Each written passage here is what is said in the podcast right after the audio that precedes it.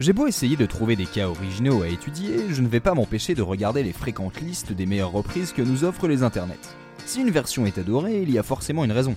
Ça ne va pas forcément me pousser à en parler, mais je dois au moins comprendre ce qui fonctionne. Un des exemples les plus récurrents est la reprise de Hurt the Nine Inch Nails par Johnny Cash. Bien produite, bien interprétée, sortie juste avant la mort de l'artiste, elle colle parfaitement à la personnalité de l'homme en noir. L'auteur original Trent Reznor, d'abord sceptique qu'on reprenne un morceau très intime, a été très touché par le résultat, au point d'exprimer ne plus avoir la parenté de la chanson. Mais je n'avais pas envie de ressasser l'histoire de Hurt. Je voulais cerner comment Johnny Cash a passé sa vie à reprendre un éventail de styles avec sa voix gravissime et une guitare sèche. Pourquoi ça marche autant? C'est la même. Mais pas pareil. Fait amusant, Cash a eu un de ses plus gros succès grâce à une reprise. Ring of Fire en 65 n'est pas de lui. A la base, je ne souhaitais pas m'intéresser aux vieilles reprises de Cash, car les reprises des 60s sont souvent de simples outils de promotion de jeunes artistes en utilisant un tube très récent. Puis je me suis dit que c'était un moyen de déterminer ce qui fait la patte Johnny Cash, comprendre ce qu'il apporte même sur un projet banal. Il y a d'abord cette voix chevrotante, douce, un peu retenue mais convaincue. C'est comme si à seulement 32 ans, il avait saisi toute la sagesse de Blowing in the Wind.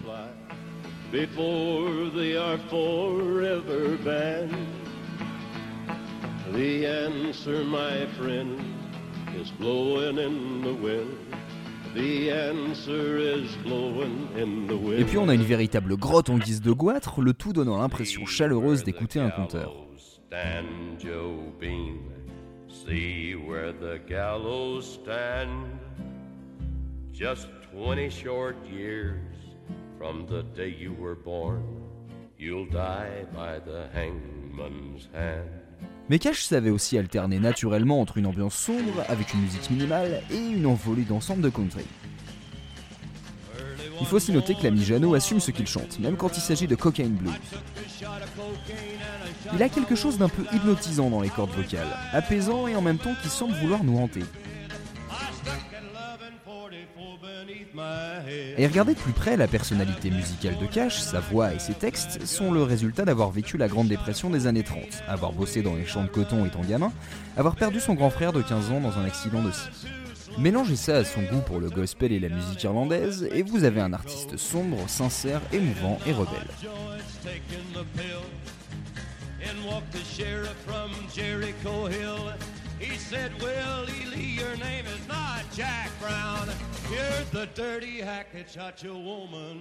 La deuxième partie de sa carrière, c'est-à-dire une fois que son succès s'est imposé dans la durée, laisse une liberté à l'artiste de choisir librement et totalement les reprises qu'il souhaite faire. Ça ne veut pas dire que tout ce qu'il touche est abouti, mais qu'il s'attaque à des projets qui lui correspondent. Exemple typique, Ghost Riders in the Sky en 79, une chanson sur un cowboy qui a la vision d'un troupeau de bétail poursuivi par les esprits damnés d'autres cowboys. L'un d'entre eux dit au protagoniste qu'il les rejoindra s'il ne change pas ses habitudes. Et ça va bien, l'ami Johnny qui depuis le début de sa notoriété accumule les addictions à répétition, des arrestations ponctuelles mais fréquentes et a donc l'image d'un hors-la-loi.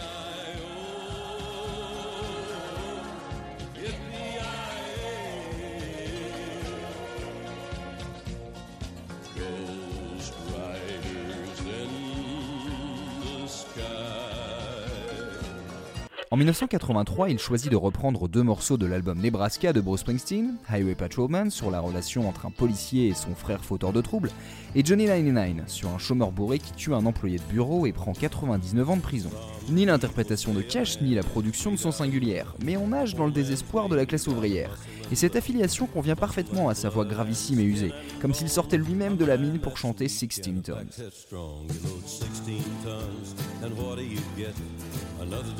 older and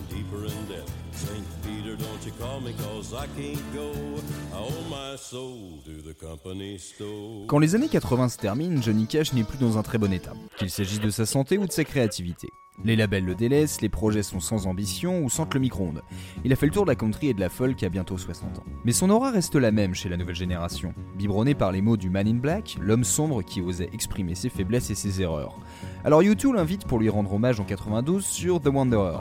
Les Irlandais s'occupent de la musique, Cash vient poser sa voix sur une balade mélancolique.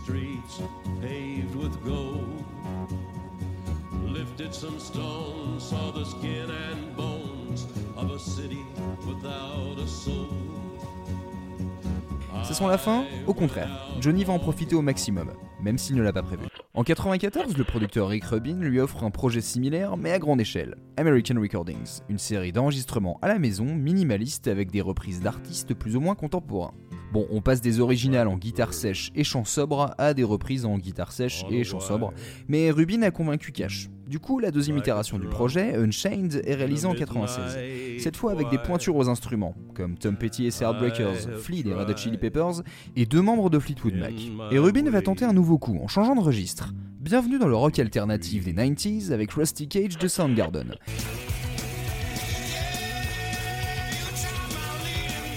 Et c'est là que l'affiliation opère.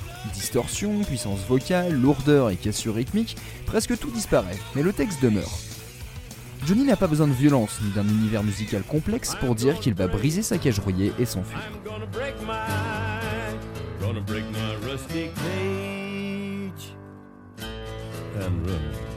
Un troisième opus sort en 2000, Solitary Man, où Cash alterne entre reprises de classiques folk, de tubes pop rock et des nouvelles versions de ses propres titres. L'interprétation n'est pas transcendante, mais le contexte a changé. Sa santé a décliné, il a été opéré pour une pneumonie et a dû interrompre sa tournée. Alors des chansons comme I Won't Back Down de Tom Petty, littéralement Je ne reculerai pas, et One de U2, un hymne pour l'unité entre les peuples, montrent surtout la résistance du bonhomme et la volonté d'offrir un message positif à l'approche de sa mort. Mais ces efforts ne changeront pas qui il est. Il n'y a qu'à entendre la gravité sur Solitary Man de Neil Diamond, ce n'est pas un spleen passager, c'est une carte de visite. Don't know that I will, but until I can find me a girl who'll stay and won't play games behind me, I'll be what I am, a solitary man. Johnny Cash prend le désespoir et l'avale, et à force de l'absorber, sa voix en est encore plus marquée. Il a à peine besoin de chercher la note, il peut fredonner voire juste parler et toute l'émotion ressort. On dirait un phénomène contraire. Plus le chant est difficile et imparfait, plus l'effort paraît grandiose et la transmission du message efficace. The kind of thoughts I got.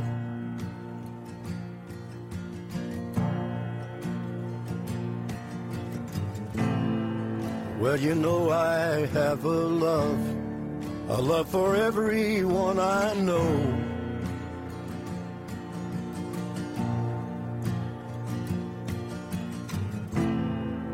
And you know I have a drive to live, I won't let go.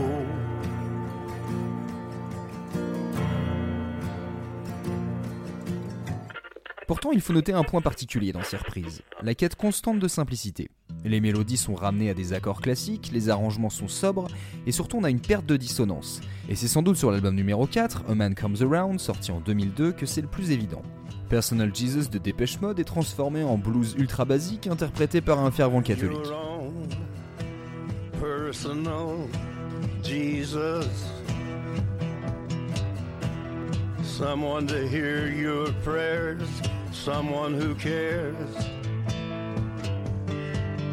Bon, je vais me calmer avant de virer totalement dans le dithyrambique, parce qu'il est enfin temps de parler de Hurts. S'il vous plaît, prenez le temps d'écouter la vraie pour mieux cerner la reprise. Dans l'original de Nine Inch Nails, on a ce gimmick avec cette note dissonante très marquée, cette ambiance sonore très intime, avec un chant parfois murmuré et souvent difficile à capter. Trent Reznor assume à demi-mot ce qu'il s'est fait subir. Je me suis fait mal aujourd'hui pour voir si je ressens encore. Je me suis concentré sur la douleur, la seule chose qui soit vraie. L'aiguille creuse un trou, la piqûre habituelle, j'essaye de m'en débarrasser, mais je me souviens de tout.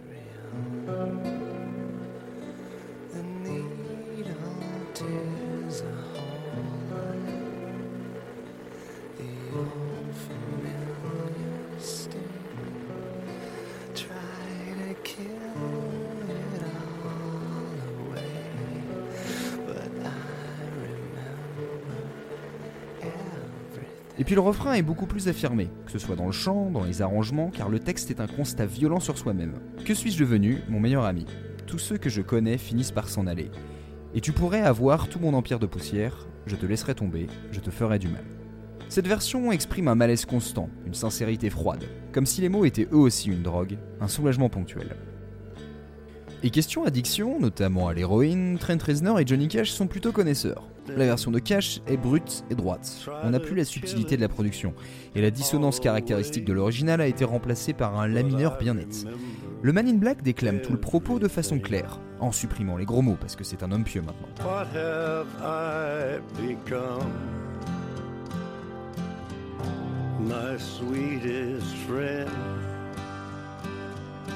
C'est surtout la outro qui est intéressante. Si je pouvais recommencer à des millions de bornes d'ici, je me retiendrais, je trouverais un moyen. C'est comme une quête de rédemption, mais trop tard, le mal est fait. Dans l'original, ces dernières paroles sont presque couvertes par un son de guitare lourd, distordu, traînard, comme le mal qui se rappelle au bout souvenir du chanteur. Chez Johnny Cash, le chant prend du volume, de l'épaisseur dans l'ensemble. Une note de piano, un simple sol, résonne sur chaque mesure, nous approchant toujours plus du dénouement. Et toute la musique s'arrête pour que Cash livre sa dernière phrase. Je dirais que dans le premier cas, on ressent le désespoir inévitable de Reznor, conscient de son malheur mais incapable d'en sortir. Cependant, il lui reste du temps pour y arriver. Pas dans le second cas. Le bilan de Cash est irréparable. Il sait qu'il a fait souffrir, qu'il s'est fait souffrir, et il peut uniquement s'en vouloir avant de partir. Autant on peut s'identifier à la situation de Reznor, autant il faut être à deux doigts de la mort pour celle de Johnny Cash, ce qui la rend encore plus marquante. Cette version est un nouveau succès et l'artiste décède l'année d'après. Pour un homme qui n'a cessé de cumuler et ressasser ses problèmes au long de sa vie, il a montré une sacrée dose de responsabilité en tant qu'interprète de ses malheurs. Sa marque de fabrique n'en était pas une, et ça se voit dans le choix de ses reprises. Il chantait ce qui avait du sens pour lui, même ce qui était dur à affirmer. Et bravo à Rick Rubin d'avoir su challenger Monsieur Cash pour donner encore plus de perspective au personnage. Savoir aussi bien incarner les sentiments obscurs des autres, c'est la plus belle malédiction qu'on peut souhaiter à un artiste.